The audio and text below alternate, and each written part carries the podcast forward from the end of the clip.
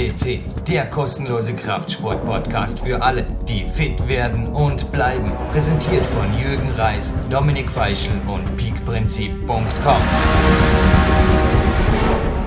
Liebe PowerQuest C-Hörer, Jürgen Reis begrüßt Sie live on tape zu Goldsendung 348 und das passt doch wie die Faust aufs Auge. Habe ich soeben zu unserem Gold-Studiogast gesagt. Er hat nämlich morgen am 28. Mai Geburtstag und zwar seinen erst 17. Geburtstag. Er ist momentan 16 und gehört zu den stärksten Vertretern meines Sports. Ein herzliches Willkommen in der Sendung, David Firnenburg. Hallo. Guten Tag, Jürgen. David, du bist 16, aber das mit der stärksten männlichen Vertretung oder einer der stärksten männlichen Vertreter unseres Sports, das kam nicht von heute auf morgen. Du hast ja mit 15 in meinen Augen schon Sportklettergeschichte geschrieben, damit die Hörer dich ein wenig kennenlernen können. Gib uns vielleicht die Highlights deiner bisherigen Kletterkarriere.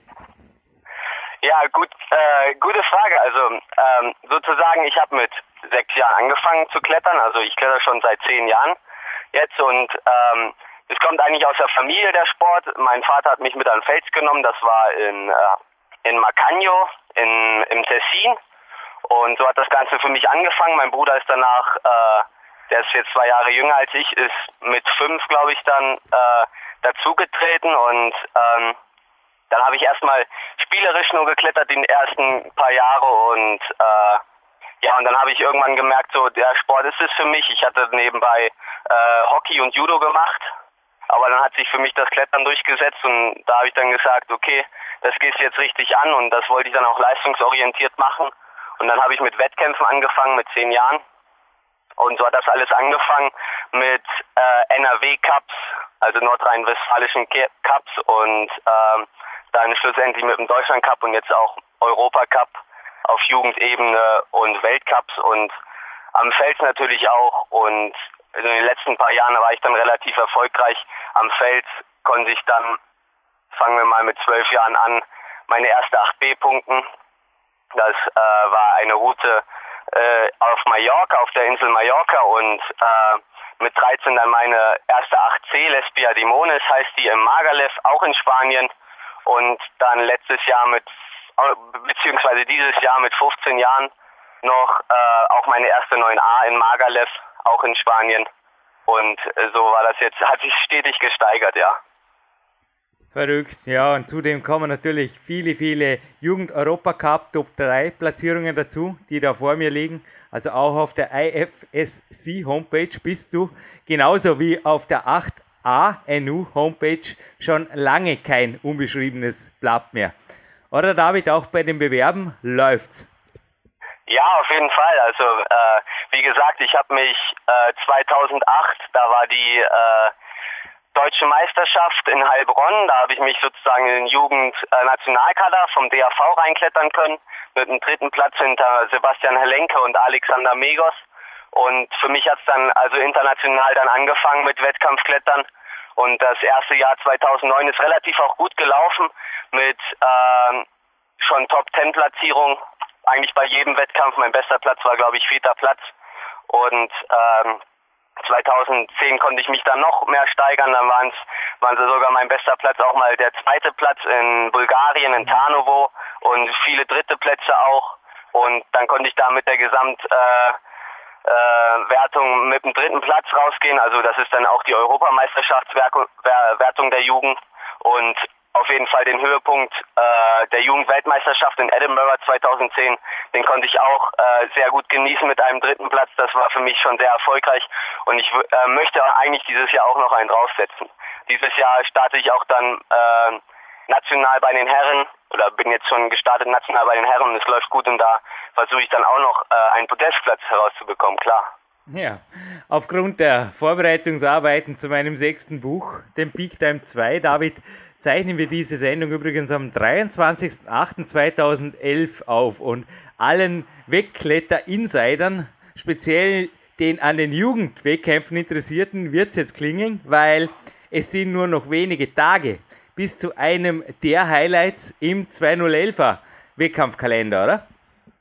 Ja, der Jugendweltmeisterschaft, die ist sofort hier in Inst und ich bin auch gerade in der Nassreiter, äh, in der Nassreiter äh, Kletterwand, also Felsklettern und das ist für mich zehn Minuten mit dem Auto. Ich stehe jetzt sozusagen kurz davor und das ist der also eigentlich das Highlight dieses Jahres, ja. Cool. Dann werden wir das Interview heute. Du hast uns, schauen wir mal, wie lange es wird, 45 Minuten versprochen, aber geht es einigermaßen von der Hitze her? Ja, Nassereit ist nicht so heiß, gell? Da war ich auch schon mal. Ja, ja, also ist, die Wand äh, liegt im Schatten auf jeden Fall. Aber jetzt äh, mit dem Wetter ist es fast, fast wolkenklar hier. Ja. Vielleicht ist es bei dir in Dornbirn auch, oder? Ja, ich bin nicht weit. Ich bin nur über dem Berg und heute ist, glaube ich, in ganz Mitteleuropa gewaltiges Wetter. Also, ja, ja, also sehr sonnig, ja. Über vom Wetter, Grad. Vom Wetter und den sonnigen oder schattigen Nassereitouren zur Jugendweltmeisterschaft. Also wir haben jetzt heute Dienstag. Der Bewerb beginnt Ende Woche, korrigiere mich.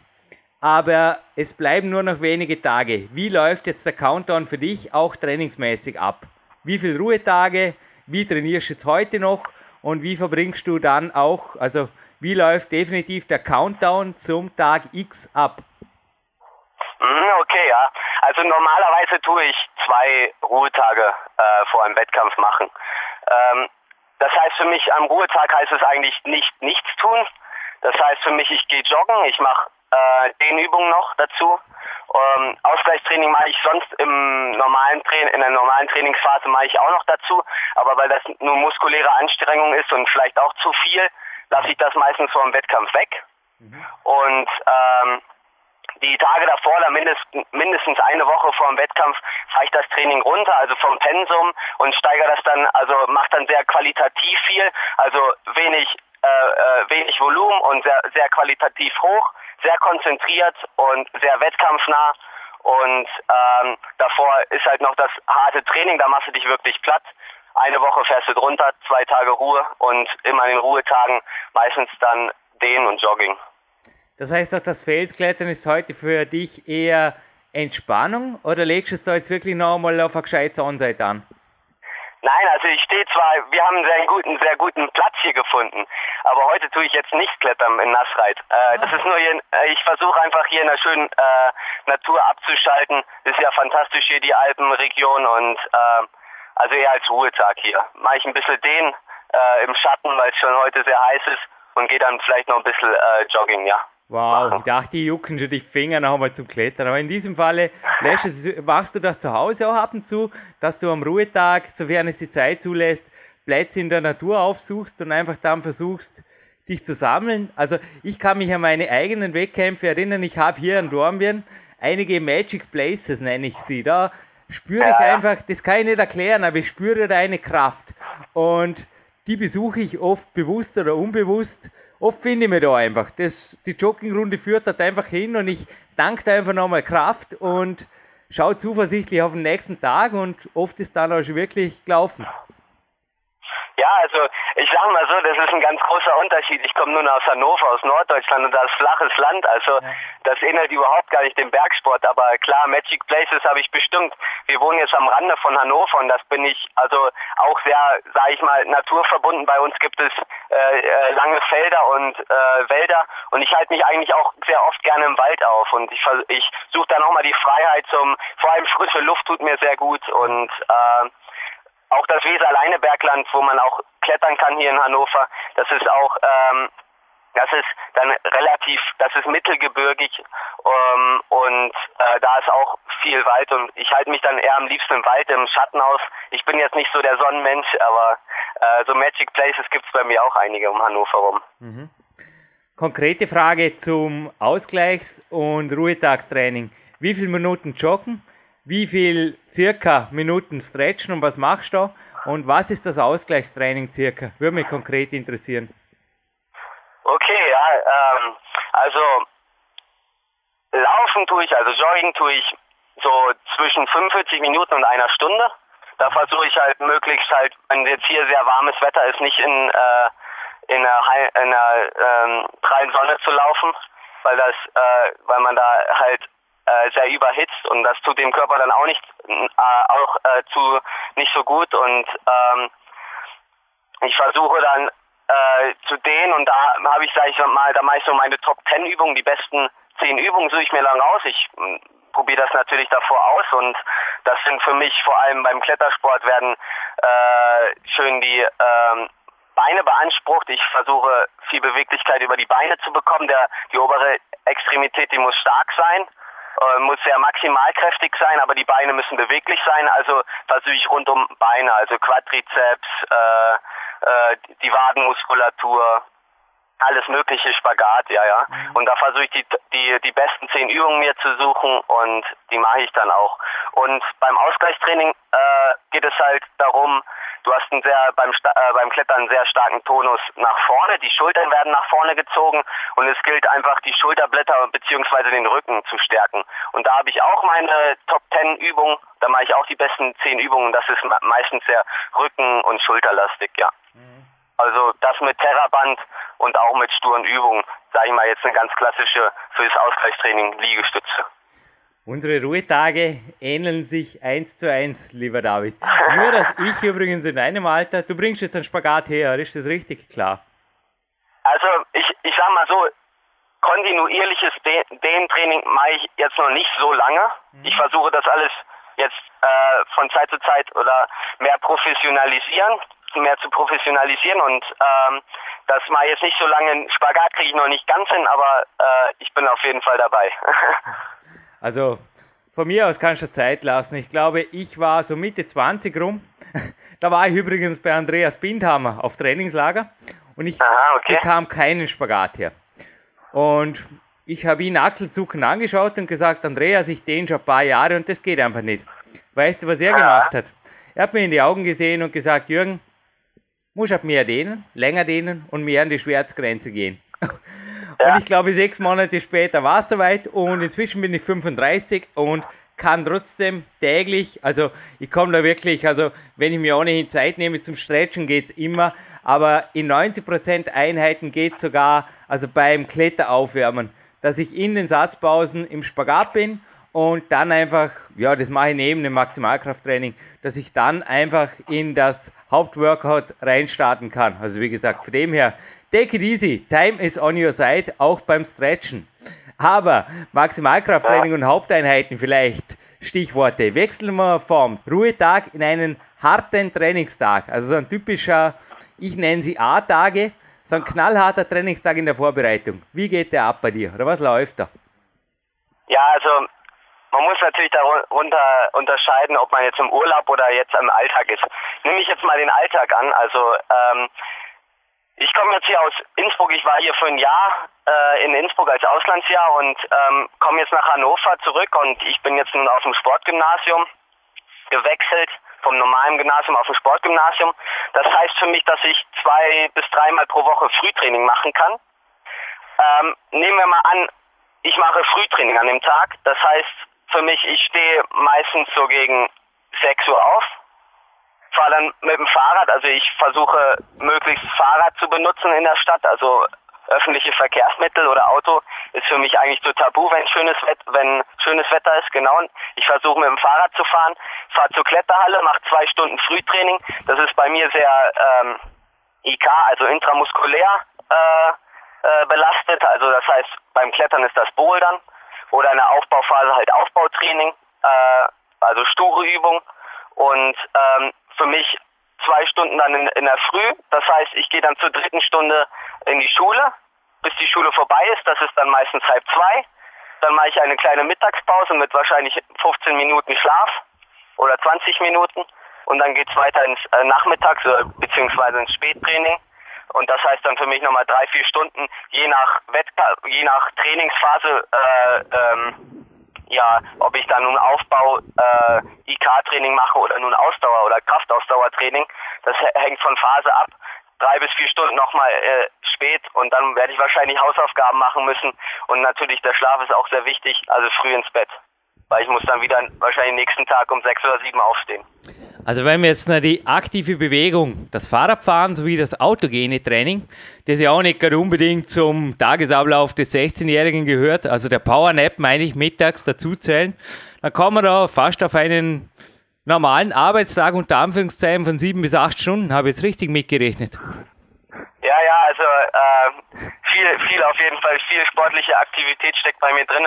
Also ich mache dann, sag ich mal, an Trainingspensum, was bei mir dann in der Woche äh, so rüberkommt, sind 25 Stunden Trainingsstunden.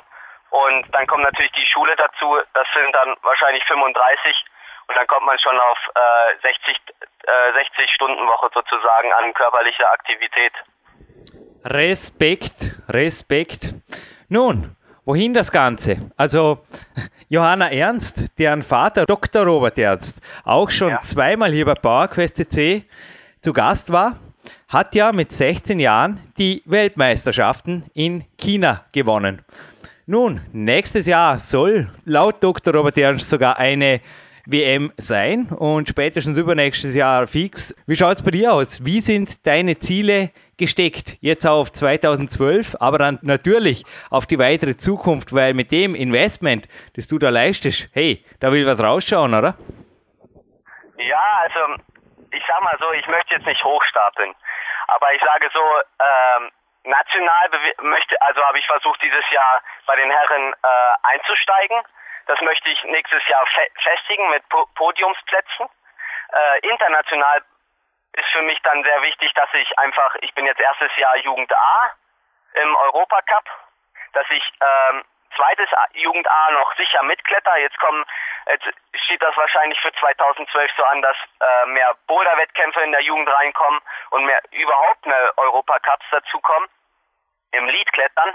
Und ähm, ich versuche die dann noch konsequent mitzumachen und dann aber so die nächsten Jahre dann äh, in Weltcup umzusteigen.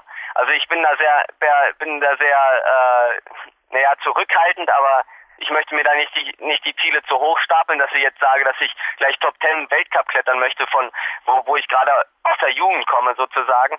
Ähm, und versucht dann sicher sozusagen den Europacup und die, den, die Weltmeisterschaften dann bei der Jugend zu klettern und dann zunehmend da die nächsten Jahre dann und professioneller dann in den Weltcup umzusteigen, um dann da auch natürlich, wie das jeder Kletterer natürlich möchte, vorne mitzuklettern.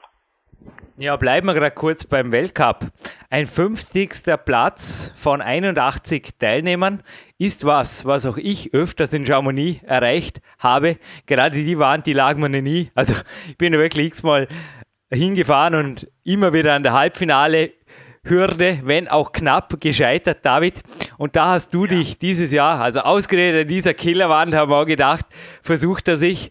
Und ja, es ist nicht so gelaufen. Wie gehst du mit sowas um? Oder was heißt nicht so gelaufen? Habe ich jetzt gesagt. Was war für dich der 50. Platz? Also für mich, natürlich, wenn ich die Rangliste sehe, hast du dich aus meiner Sicht weit unter Wert geschlagen gegeben. Aber dein Resümee und vor allem, wie blickst du nach sowas in die Zukunft positiv? Ja, also ich nehme das locker. Ich habe mir als Ziel gesteckt, sozusagen für den Weltcup. Das war mein erster Weltcup. Ich hatte ja. auch ein bisschen Pech, wenn man das so formulieren darf, mit der ersten Quali, weil ich war genau erster Starter. Wow, super. Und das beim Flash. Gratuliere. Ja, genau. Und äh, ich, ich habe mir das Ziel gesteckt, einfach reinzuschnuppern, einfach zu fühlen, wo ist das Limit beim Weltcup, ähm, wie, wie kann ich mich auf die nächsten am besten vorbereiten, wie fit muss ich sein, um halt das entsprechende Ziel beziehungsweise jetzt ins Halbfinale zu klettern, wie fit muss ich sein und das war eigentlich für mich Gold wert und das konnte ich eigentlich auch herausfinden in den zwei Qualis, die ich geklettert bin und da war es mir dann eigentlich äh, ähm, Resümee eigentlich egal, welcher Platz ich war. Ich habe nun das Feeling bekommen, was man, was jetzt man so beim Weltcup leisten muss. Und äh, 50. Platz ist jetzt natürlich, ich, ich wollte schon ins Halbfinale klettern. Aber 50. Platz ist jetzt für mich kein großer Dorn im Auge und äh, ich sag dann so, vergiss den Wettkampf, du hast das Ziel erreicht, was du dir vorgenommen hast und du konzentrierst dich jetzt weiter auf die Jugendwettkämpfe. Äh, ich werde wahrscheinlich dieses Jahr noch ein bis zwei Weltcups mitklettern und da werde ich natürlich versuchen, besser zu sein, klar. Wir haben recht viel gemeinsam, David. Und eins sage ich dir, das Glück von 81 die Nummer 1 zu haben, das hast du jetzt auch abgehakt. Das wird dir nicht mehr passieren. Und für alle Zuhörer, die es nicht wissen, also im Kletterweltcup wird Flash geklettert. Das heißt, alle können den anderen zuschauen. Nur die Nummer 1, die kann lediglich den zwei Vorkletterern oder im schlimmsten Fall einer Videoleinwand zuschauen. Und genau. naja, da lässt man viel, viel liegen natürlich, was dann hinterher teilweise noch an Tricks und an guten Speed-Lösungen oft reinkommt oder an Schüttelstellen, die einfach die anderen dann ausschütteln oder ausspeeden. Aber Speed und Schütteln, wie würdest du generell deinen Kletterstil im Onside bewerten? Bist du wie ein Adam Mondra, der einfach die Wand mehr oder weniger hochflitzt und da einfach sofort alles richtig macht? Oder bist du jemand, der sich Zeit lässt oder der Kontrollierer? Wie würdest du deinen Kletterstil bezeichnen? Also ich glaube, ich bin so eher so die Mitte. Ich bin schon sehr temperamentvoll vom Klettern her, aber ich bin jetzt, äh, also mir gefällt auch generell der Stil, äh, sehr langsam zu klettern, gefällt mir generell nicht. Und äh, ich bin da, würde ich mal sagen, nicht so schnell wie der Ondra, aber auch nicht so mega langsam wie manch anderer. Und ähm, klar, ich versuche mir so eine Route natürlich gut einzuteilen. Ich versuche über leichte Stellen schneller wegzuklettern und Ruhepunkte gut zu nutzen und bei schweren Stellen halt konzentriert zu klettern, dass man da nicht rausfällt. Und äh, ich bin eher so ein Mittelding, nicht zu langsam, nicht zu, nicht zu schnell, glaube ich schon. Ja. Wenn du jetzt in Hannover trainierst, hast du da ein Team oder wie läuft das ab? Du hast vorher von Frühtraining und bis zu vier Stunden Nachmittagsworkout gesprochen. Also hast du einen Trainer oder wie ist da das Training strukturiert oder wie wird es strukturiert oder organisiert? Also wir haben, ich bin ja im jungen Nationalkader vom DAV und da gibt es ein Stützpunkttraining. Stützpunkte, das heißt äh, verschiedene Trainingsgemeinschaften, äh, den verschiedenen Städten oder Bereichen zugeordnet in ganz Deutschland. Da gibt es nun einen Stützpunkt in München, einen Stützpunkt in Dresden, einen Stützpunkt in Erlangen, einen Stützpunkt in Stuttgart, einen Stützpunkt in äh, Darmstadt bei Frankfurt. Und äh, in Hannover wird versucht, jetzt auch einen Stützpunkt aufzubauen. Und ich habe bisher eigentlich mit den jungen Nationalkadern-Trainern, äh, mit Gunter Gebel und Farid Touchy gearbeitet und aber sehr intensiv natürlich mit meinem Vater. Ich bin über die ganzen Jahre habe ich mit meinem Vater äh, äh, sehr intensiv kooperiert und der weiß auch äh, in- und auswendig, was ich nun vorhabe, was mein Trainingsplan so vorgeht, wie meine Trainingsdokumentation aussieht. Und ich versuche mich mit meinen Bundestrainern da abzusprechen. Als Stützpunkttrainer hatte ich Erwin Maat. Nun, weil ich nun jetzt Hannover zugeordnet bin, ähm, habe ich ihn leider nicht mehr.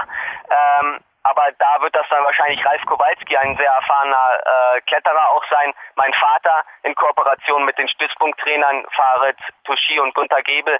Und ja, so würde das von, von Trainersicht für mich aussehen, ja. Und äh, als Trainingsstätte das Eskaladrom Hannover, das ist eine riesige Bodehalle. Äh, jetzt schon zwei Bodehallen in einer sozusagen. Äh, dann gibt es noch einen äh, privaten Trainingsraum zu Hause, habe ich sogar auch eine Kletterwand. Mit meinem kleinen Bruder trainiere ich dort. Und ähm, ich versuche mit der Han Hannoveraner Kletter-Community zu klettern. Das sind überwiegend Boulderer. Und ich habe natürlich sozusagen den besten Trainingspartner, meinen kleinen Bruder, der jetzt auch in Nationalkader gekommen ist und der jetzt äh, auch sehr gut beim Europacup angefangen hat mit Podestplätzen. Äh, mit dem versuche ich sozusagen, wie manch anderer, wie die Huberburm oder wie die Puh-Brüder, äh, äh, zusammenzuarbeiten. Und das ist, glaube ich, sehr vielversprechend, auch für die Zukunft, ja. Und du hast ein großes, großes Vorbild und auch einen Mentor. Also ich habe meinen Vater als Mentor bezeichnet. Ich beziehe mich jetzt auf ein Klimax-Interview von dir hier in geschriebener Form, das vor mir liegt.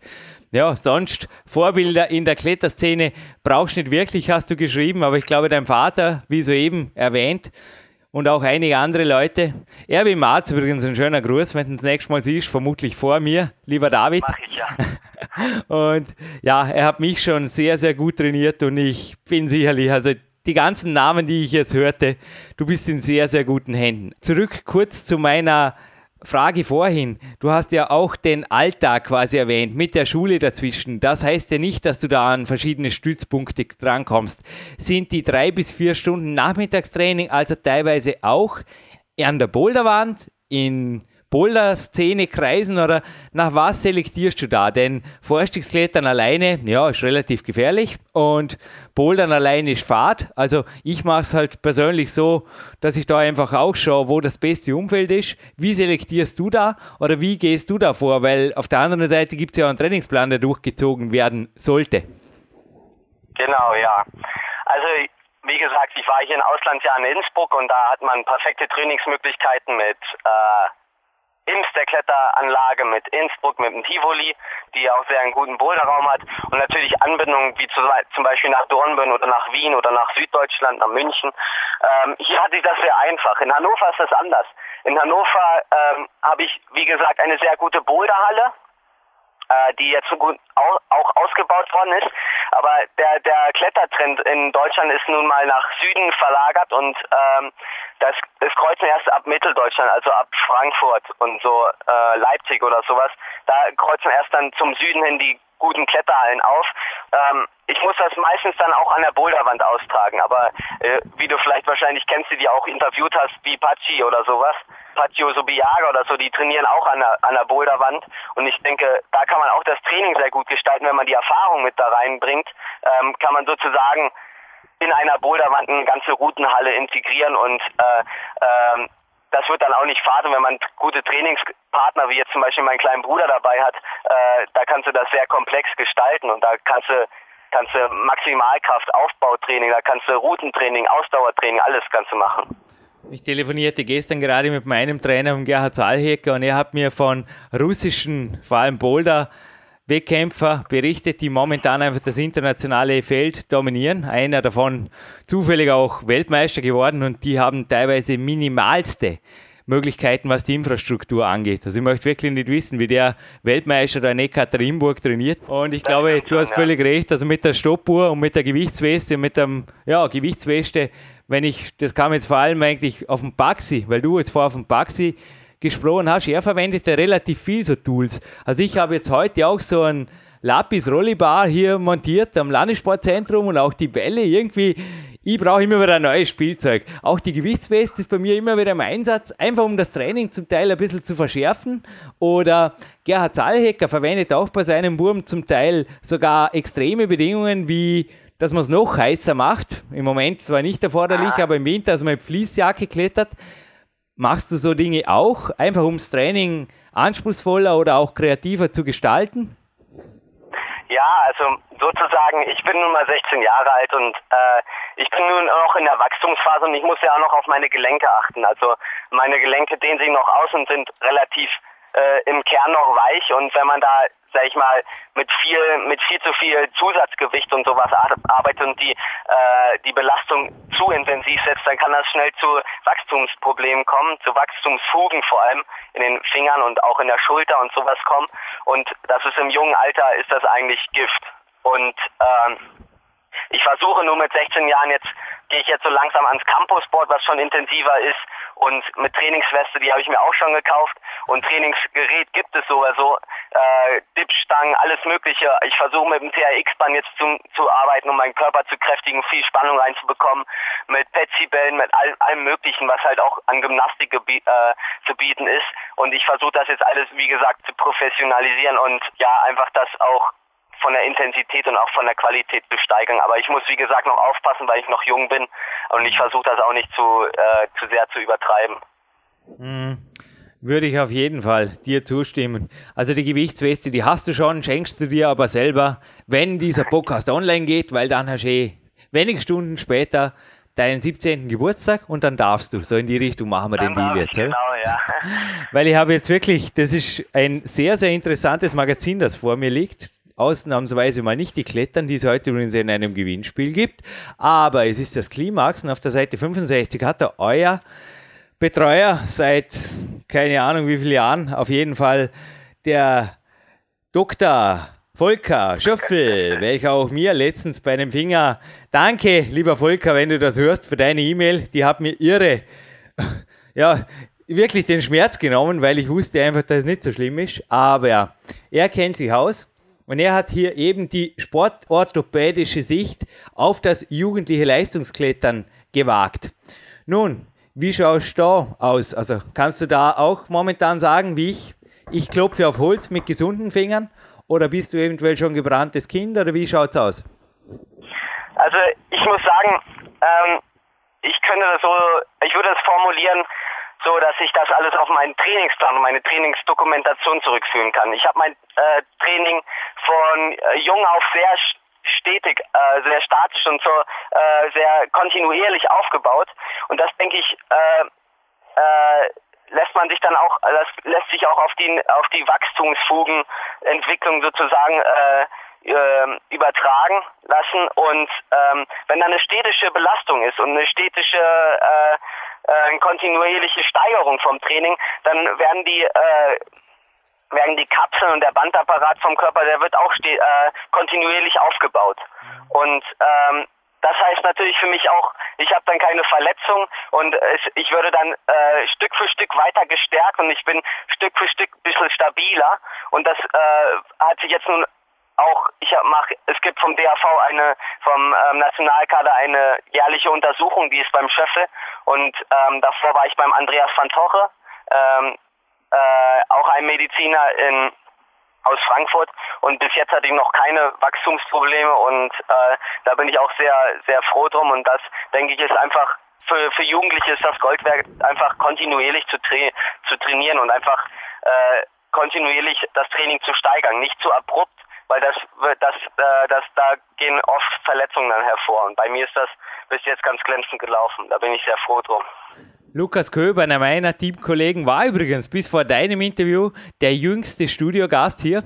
Nun, den Rang hast du ihm natürlich, er ist Baujahr 1992 mit 1995 um drei Jahre abgenommen, aber er hatte tatsächlich einen Wachstumsfugenbruch, der dann diagnostiziert wurde, der sich aber auch, wie er in seinen Aussagen ein bisschen gesagt hat, angekündigt hat. Was machst du, wenn was zwickt oder hat noch nie was zwickt? War bei dir immer alles perfekt? Kann man nicht sagen. Das ist, glaube ich, auch keiner. Ähm, was mir aufgefallen ist einfach, ich war, ich habe manchmal einfach, weil ich zu viel trainiert habe oder einfach im Übertraining war, das war vor, bei mir vor kurzem auch drei Ruhetage gemacht und bei mir ist es so, wenn ich äh, drei Ruhetage mache, dann tun mir danach beim Training, äh, beim Klettern die Gelenke schon weh in den Fingern. Mhm. Bei zwei, zwei Ruhetagen ist das zum Beispiel gar nicht so.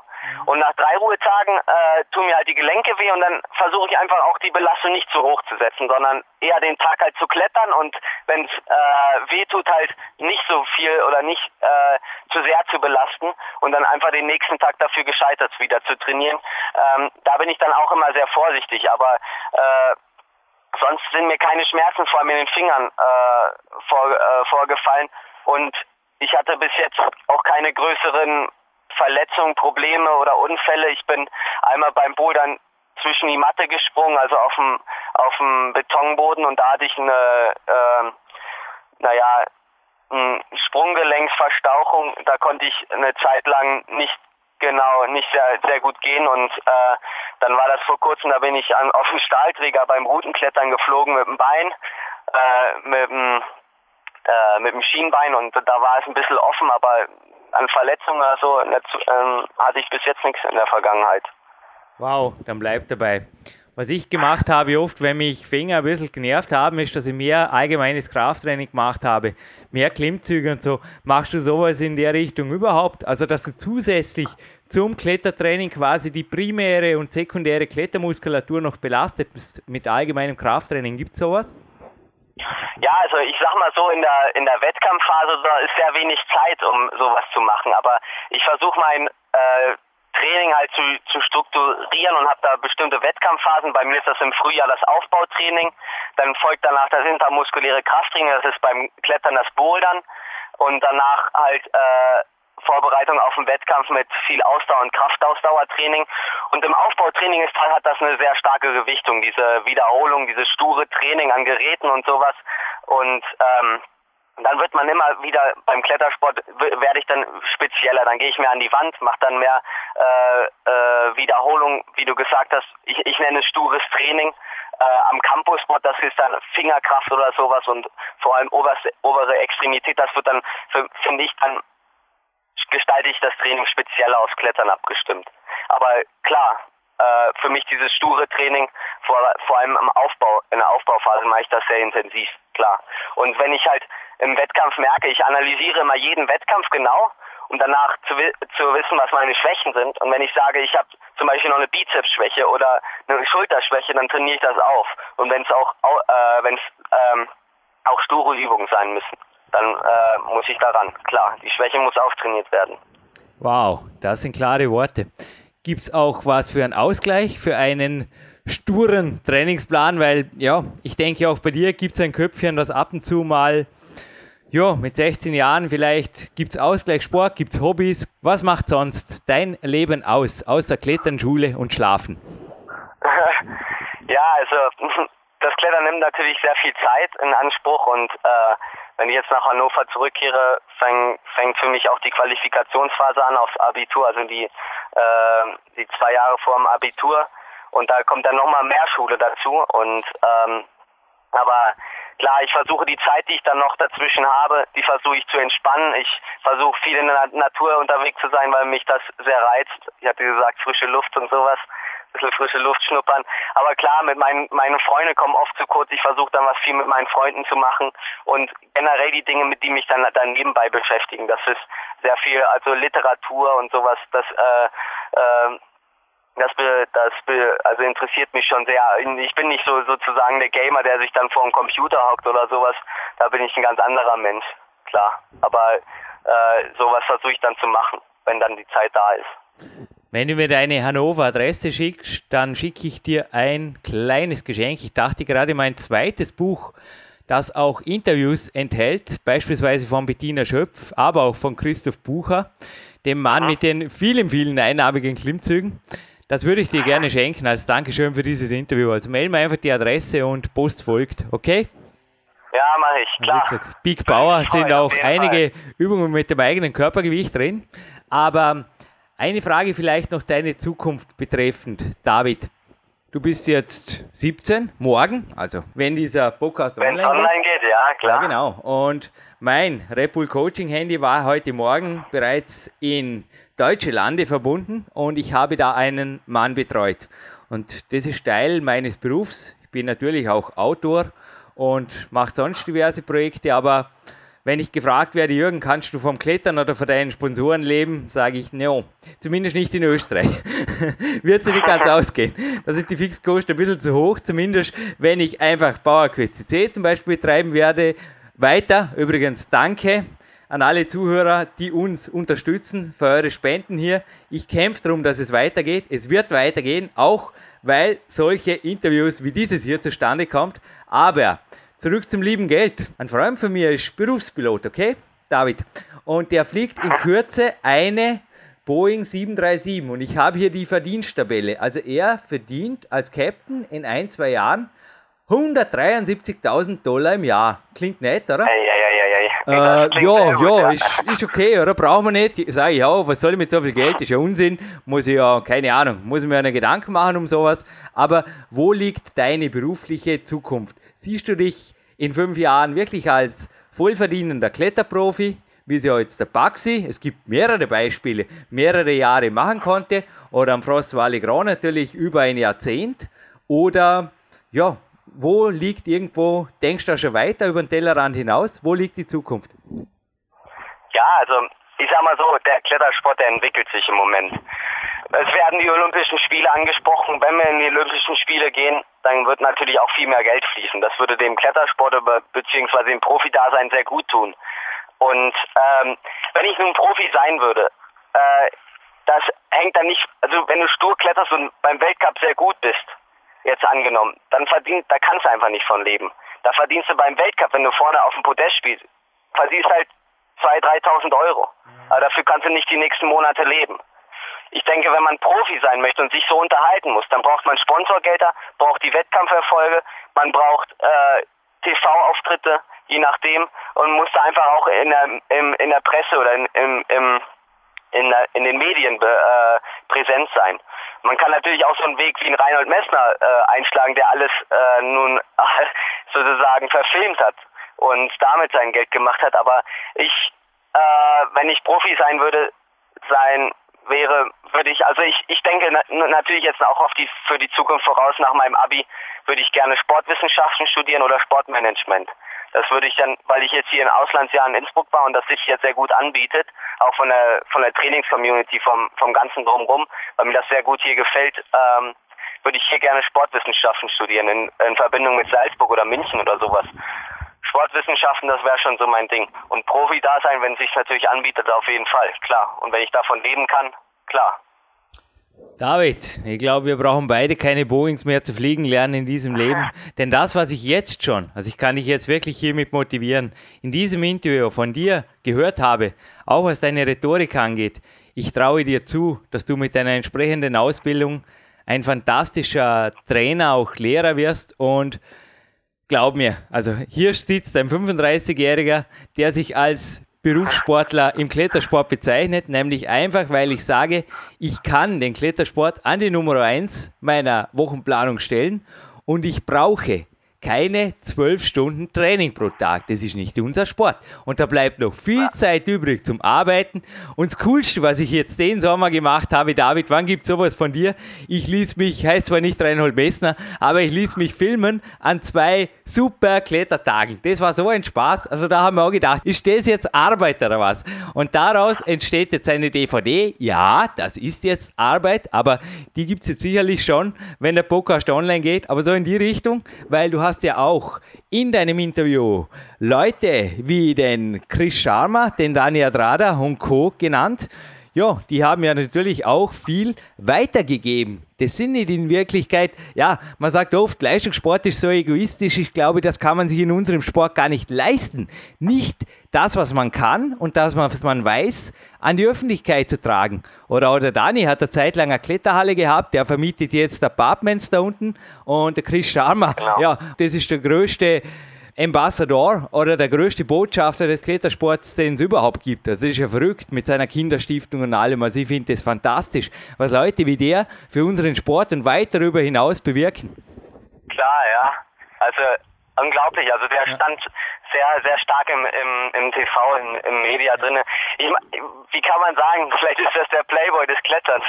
Ja, aber wäre das für dich nicht auch eine Vorstellung? Also ich meine, ja, Time is on your side, so in die Richtung. Also ich möchte dann wieder nicht so sehr zu hoch stapeln und äh, ob ich es mir vorstellen kann, ich weiß nicht. Ich bin vielleicht auch ein, äh, ein re relativ ruhigerer Mensch. Das sieht man auch beim Schamason. Der wird ganz oft ins, ins Licht gerückt, was, was er vielleicht auch gar nicht möchte.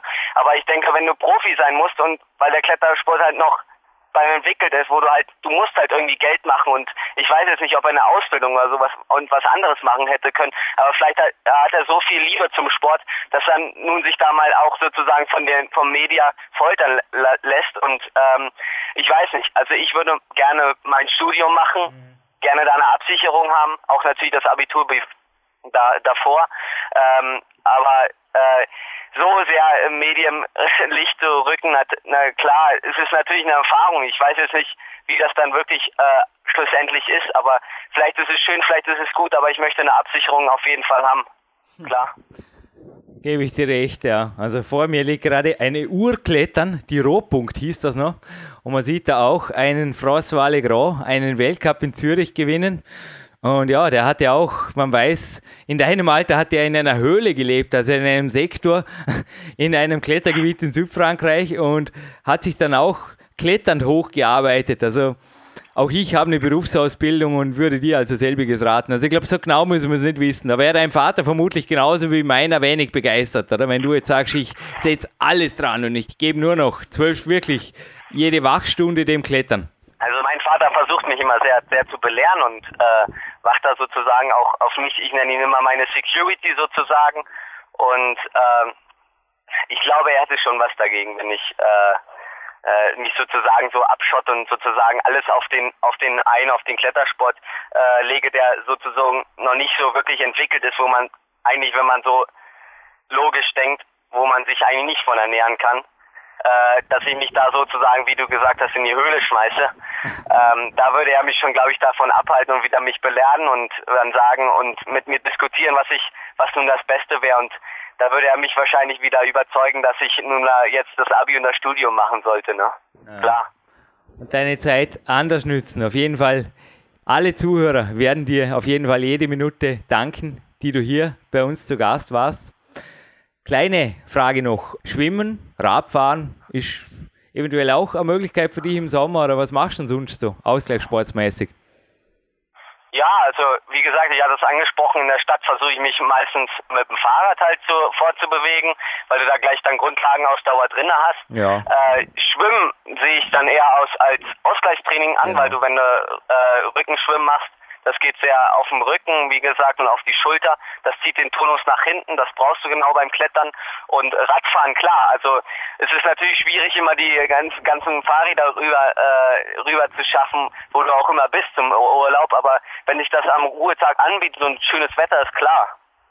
Weil, Ich bin auf jeden Fall offen. Ich, ich mag auch die Bandbreite.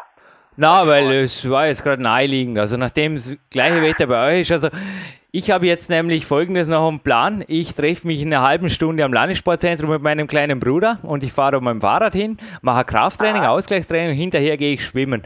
Und ich habe jetzt so gedacht, du könntest eigentlich noch die Natur genießen, deinen Kopf wieder ein bisschen entspannen, joggen und hinterher noch ins Schwimmbad, ins kalte Nass irgendwo springen, in Imster oder wo auch immer. Ich wünsche dir auf jeden Fall noch einen ganz, ganz schönen Tag und die Zuhörer warten jetzt noch auf ein kleines Gewinnspiel, das sehr einfach geht. Und zwar, ich habe vorher einen Freund von mir erwähnt, der Pilot ist und der war bereits mal in einem Podcast hier. Ich hätte gerne seinen Namen und die Podcastnummer und dann geht an den Glücklichen, die Glücklichen ein Peak Power, also mein zweites Buch, das heute auch der David das kleines Dankeschön bekommt. Ich habe Danke. weiters hier ein Kletternmagazin, noch nicht. Die Mai-Ausgabe 2012 liegt mir noch nicht vor, aber ich bin sicher, das Redaktionsteam wird mir diese zusenden.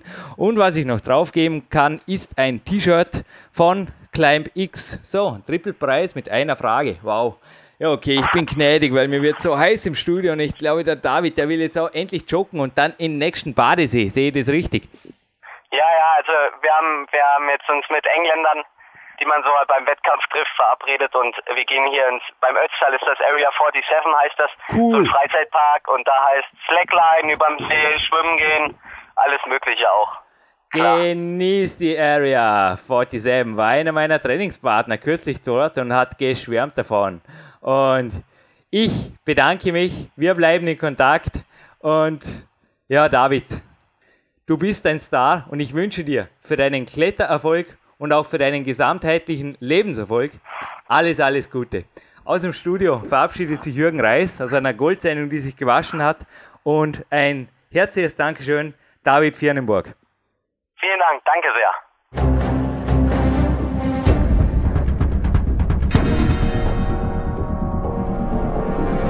Alle Fitness-Bestseller der Peak-Trilogie, kostenlose Newsberichte und weitere Podcasts von PowerQuest CC sowie Trainingssoftware, Supplemente und Trainingsausrüstung, Personal Coachings, Seminare, Workshops und mehr. Jetzt direkt im Internet auf www.peakprinzip.com oder www.jürgenreis.com.